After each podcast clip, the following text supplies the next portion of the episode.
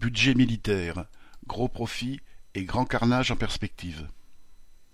Le 20 janvier, lors de ses vœux aux armées, Emmanuel Macron a confirmé une augmentation importante des budgets pour l'armée dans le cadre de la prochaine loi de programmation militaire couvrant la période 2024-2030.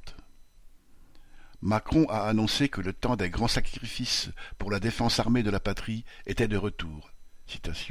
Il nous faut, en tant que nation, nous transformer nous-mêmes, être prêts à des guerres plus brutales, plus nombreuses et plus ambiguës à la fois, a-t-il déclaré devant un parterre d'officiels, d'officiers et de simples soldats pour justifier une manne de 413 milliards d'euros dans les sept prochaines années.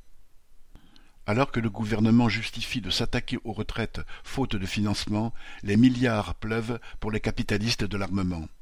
Dans le même temps, l'hôpital public est condamné à la pénurie chronique, l'école est à la diète, les transports publics sont en déshérence.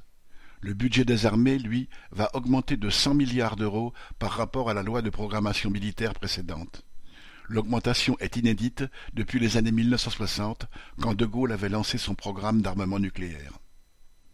Les galonnés ne peuvent être que ravis car, depuis l'arsenal nucléaire jusqu'aux équipements du soldat de base, en passant par les missiles, les drones, les porte-avions et même le renseignement, aucun secteur militaire n'est oublié. Les industriels de l'armement et de l'équipement des armées se frottent les mains, car les milliards seront pour eux. En avril dernier, le PDG de Dassault, Éric Trappier, avait sonné la mobilisation. La menace est à la porte de nos frontières, il faut réagir très vite.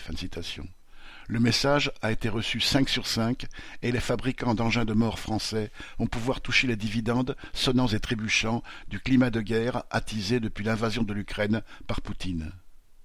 Entre 2017 et 2030, le budget des armées aura doublé, a fanfaronné Macron, car la France est engagée dans une course mondiale à l'armement ou au réarmement, ouverte bien avant que le premier soldat russe soit entré en Ukraine.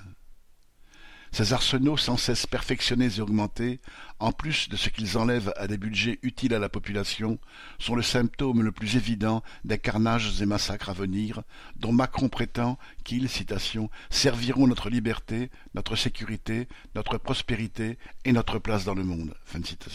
C'est de la liberté, de la sécurité, de la prospérité, de la place dans le monde de la bourgeoisie française que parle Macron.